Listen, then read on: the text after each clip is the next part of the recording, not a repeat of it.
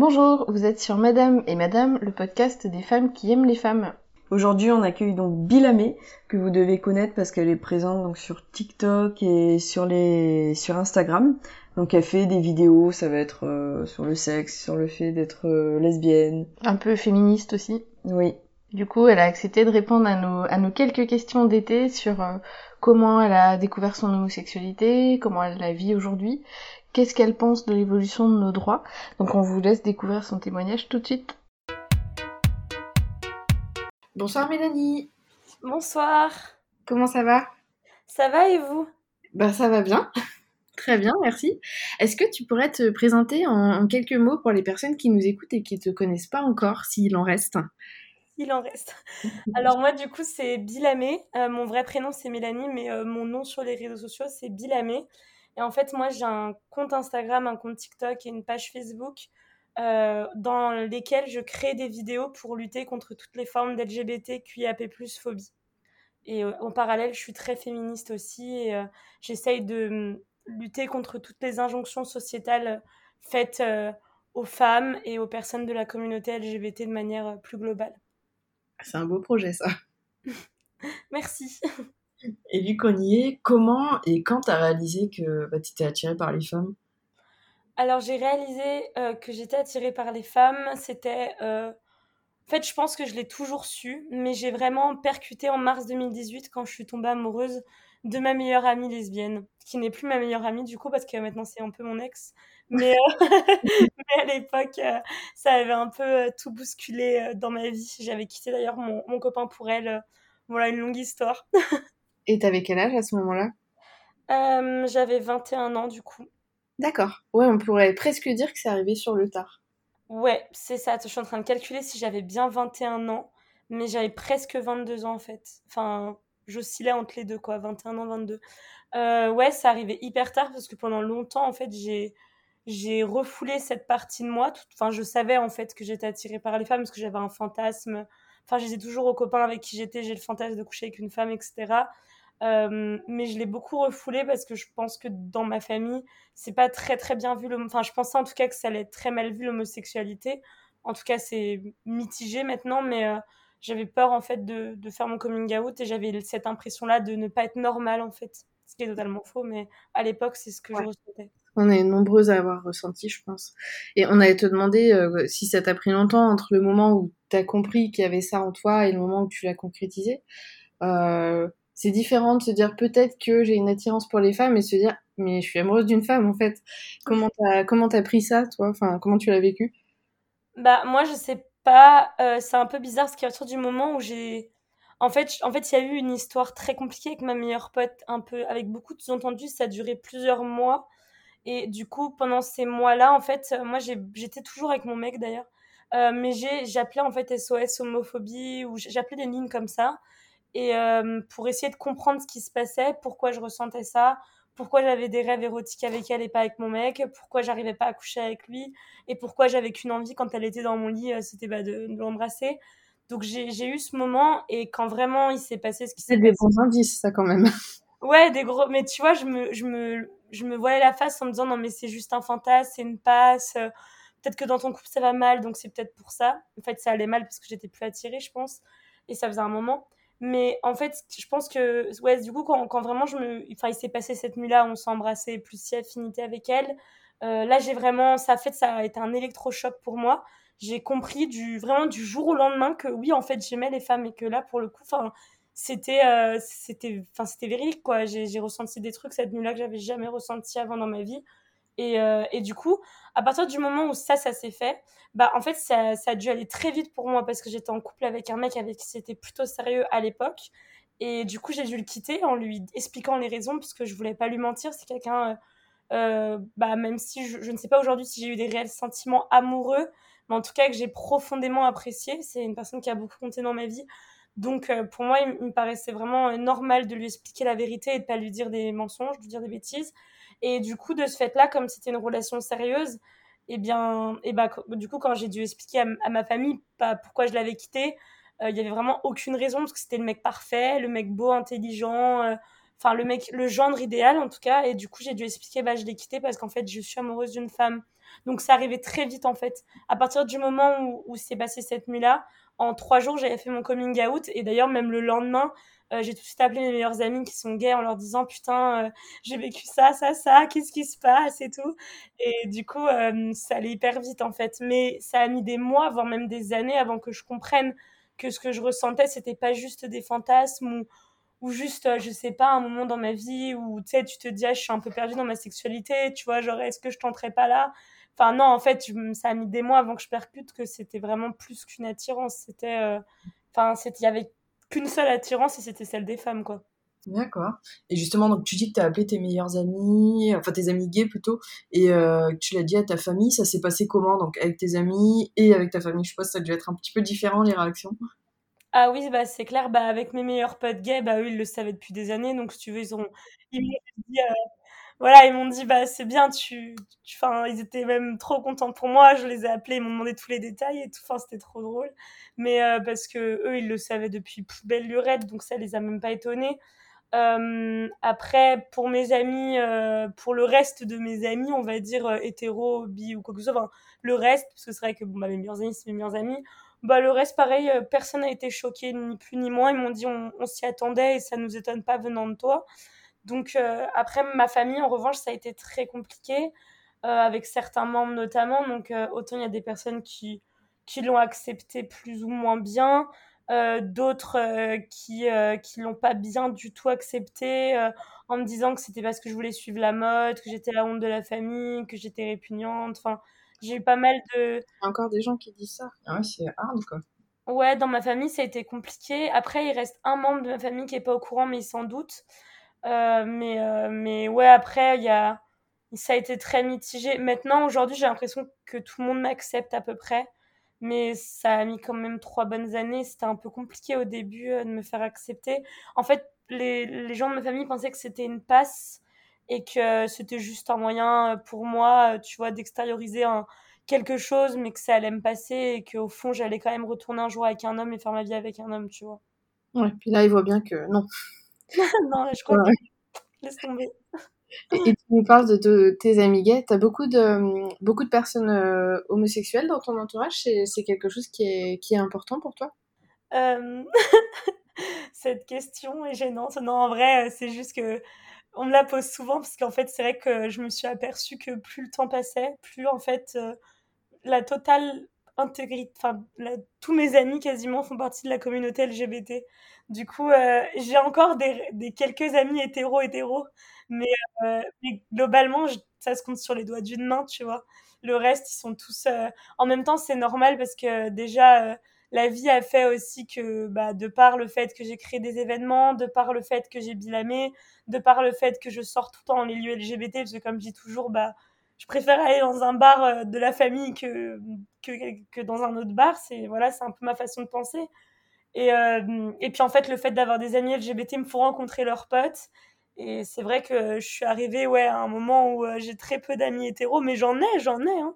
Mais j'en ai très peu, ouais. Mais euh, je les adore, hein, enfin, j'ai pas de problème. Mais c'est vrai que ouais, 90% de mes amis sont, font partie de la communauté, quoi. Bah, on avait fait un épisode là-dessus, justement, sur l'importance d'avoir des amis qui comprennent un petit peu ce qu'on ce qu'on peut vivre et notamment les difficultés qui existent encore dans le quotidien. Toi, tu trouves que ton homosexualité aujourd'hui, elle te pose des bah, des difficultés dans la vie de tous les jours?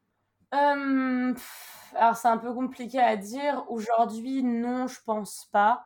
Euh, mais en même temps, euh, j'ai un parcours aussi qui est un peu différent. Tu vois, je gagne ma vie en faisant des, enfin à l'époque en faisant des événements LGBT. Donc bon, ça gênait personne à part moi.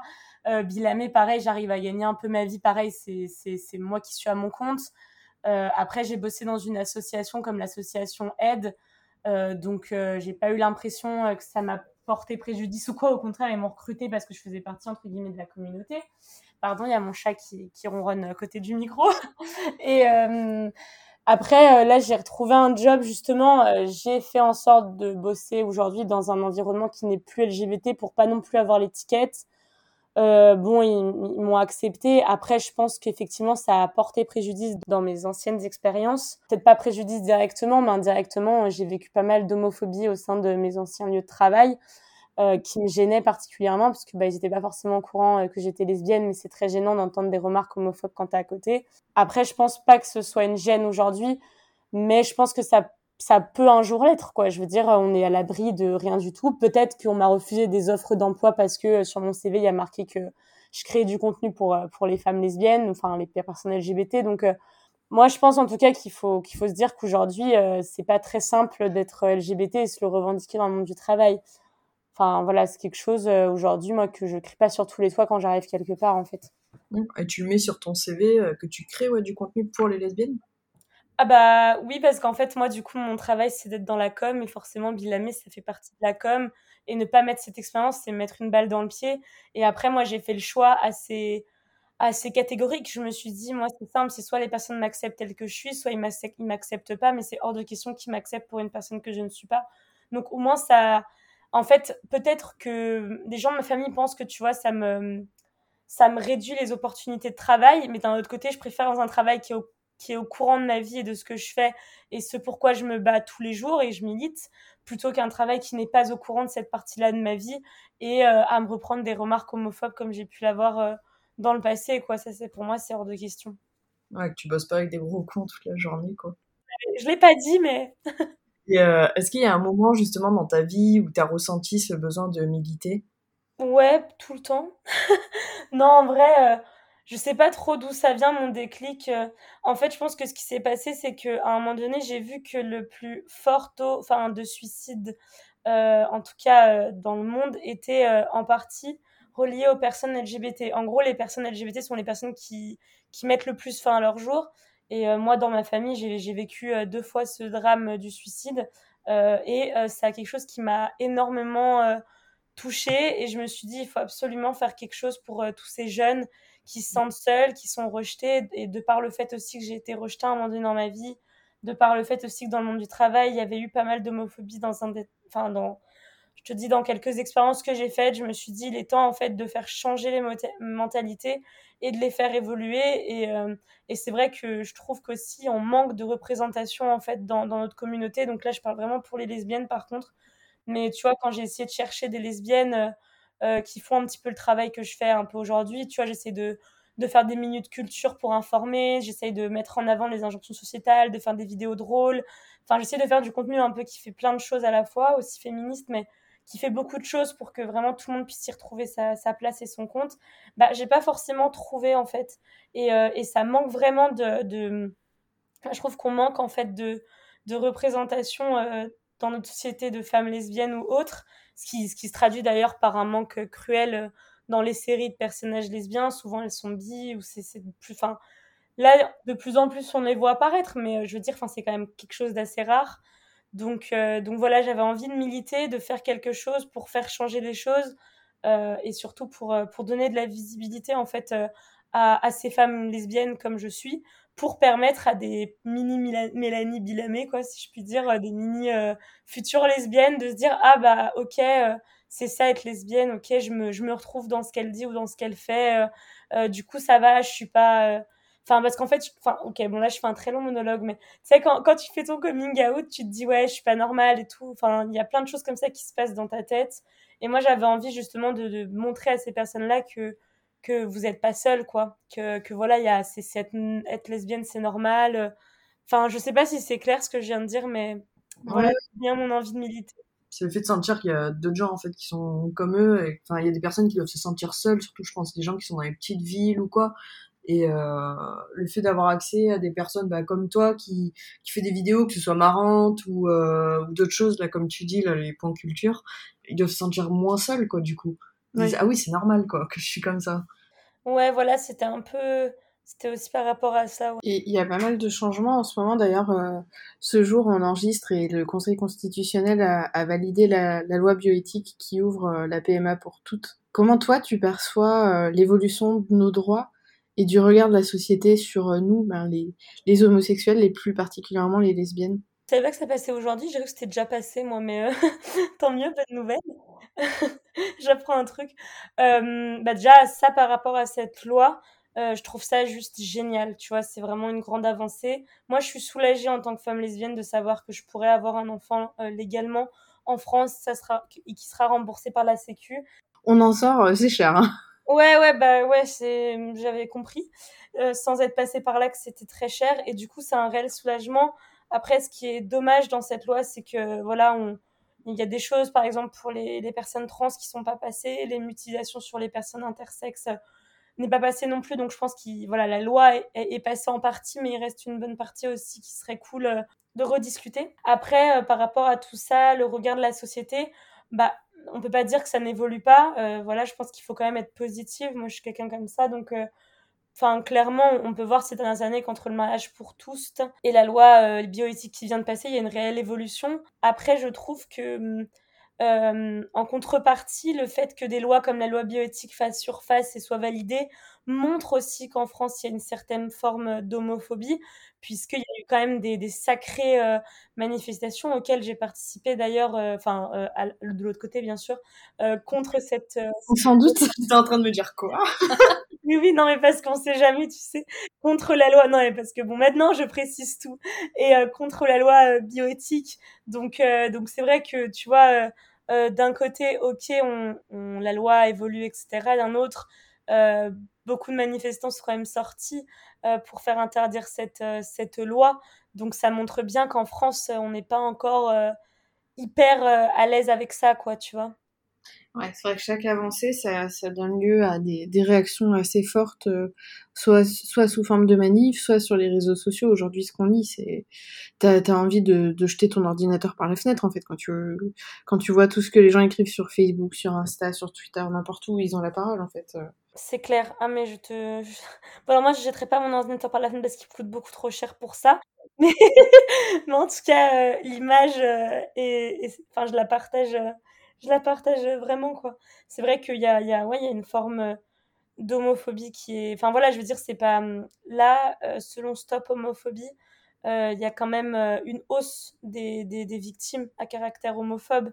Donc, c'est aussi important de le, de le souligner qu'on est quand même dans une société qui est vachement finalement euh, contradictoire. Tu vois, on va faire évoluer des lois et d'un autre côté, euh, l'homophobie va, va augmenter. Donc, enfin, les victimes à caractère d'homophobie vont, vont augmenter. Donc, c'est assez, assez contradictoire. Donc, euh, c'est difficile d'avoir un avis là-dessus. Sur un autre sujet, du coup, quand tu es en couple, alors je sais pas si tu l'as actuellement, hein, comment tu trouves ton équilibre? Parce que c'est vrai que chez nous, c'est un petit peu moins codé, on va dire, que, que chez les hétéros. C'est un petit peu à nous de l'inventer. Donc, comment toi, tu arrives à trouver ton équilibre quand tu es avec une femme?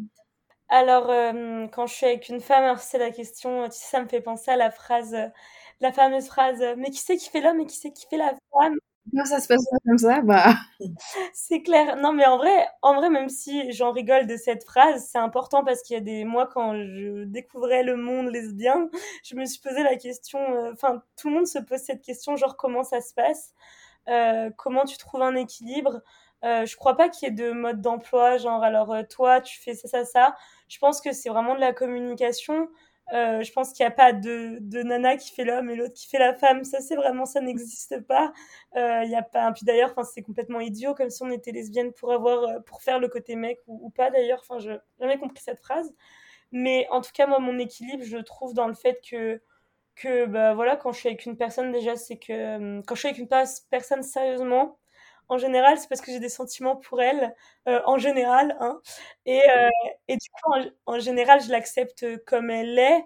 Euh, après, en termes de, de tâches ménagères ou de trucs comme ça, enfin, moi, je sais pas, mais quand j'étais avec des mecs, je leur payais déjà leur resto, je leur offrais des fois des fleurs. Enfin, moi, j'ai toujours été anti-truc comme ça, là, tu sais, où c'est le mec qui paye les fleurs, machin. Moi, j'ai jamais été dans ce délire-là du tout. Donc, moi, je suis comme je suis et et mon équilibre, je le trouve au, fur et à mesure. Euh, enfin voilà, je vais pas dire euh, ah chérie, ce soir si c'est moi qui mets le de ceinture pour faire l'homme, demain ce sera toi.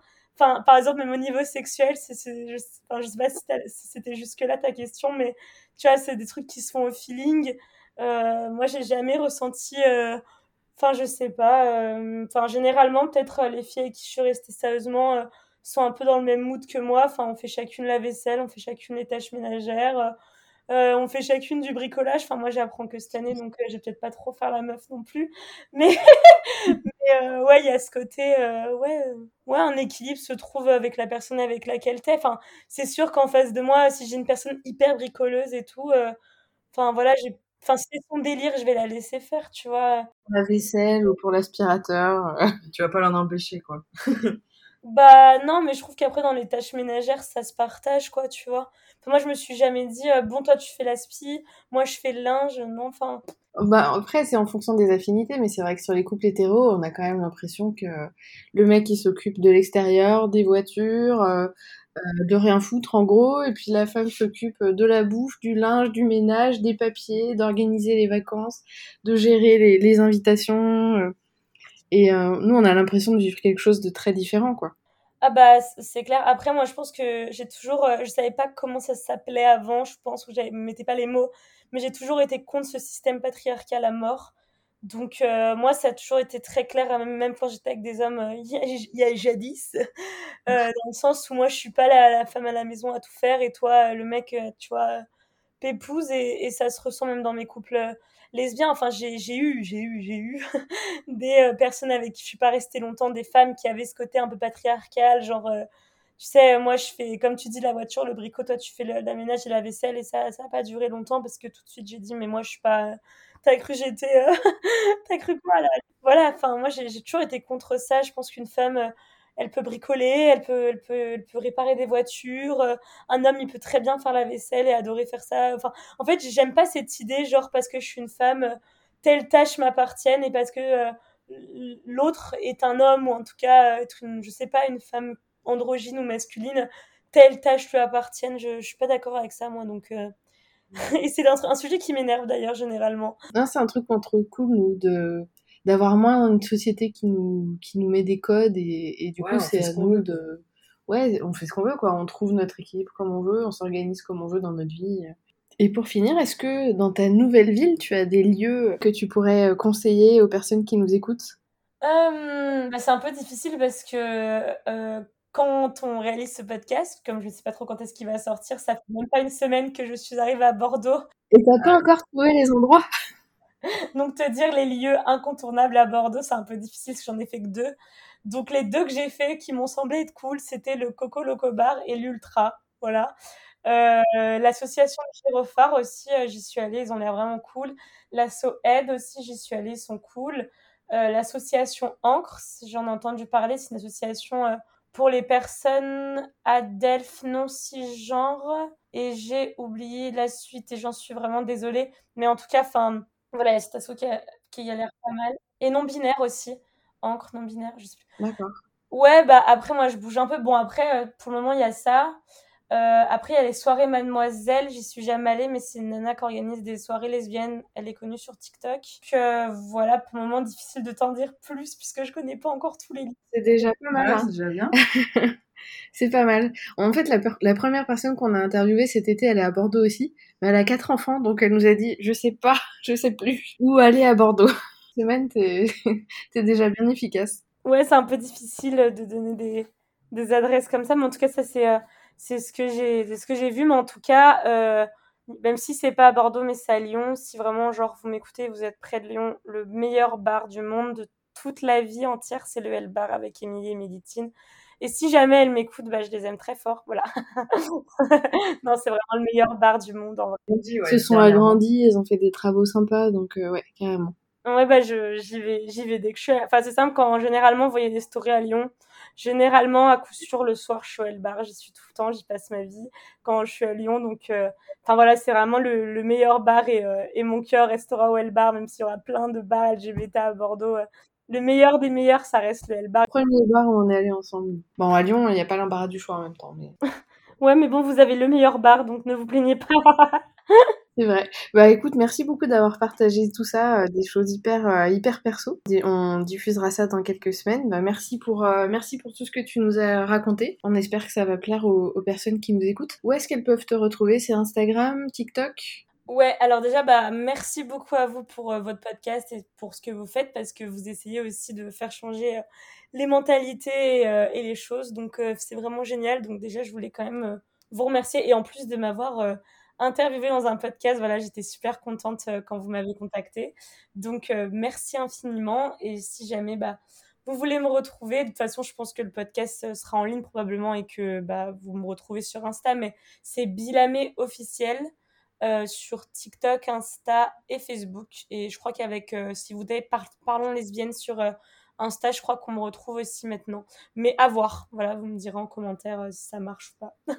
ça marche. Bah, merci beaucoup en tout cas. Et puis on te souhaite une bonne soirée, un bon emménagement alors. Merci beaucoup. Bonne soirée à vous les filles. Et merci à toutes les personnes qui m'ont écouté. On espère que cet épisode vous a plu. Et merci du coup Bilamé bah, pour son euh, punchy, pour sa spontanéité. Ouais, ça clôture ces, épisodes d'été.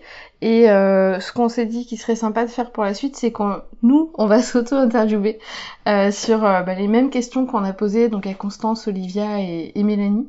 et on vous laisse découvrir ça très vite.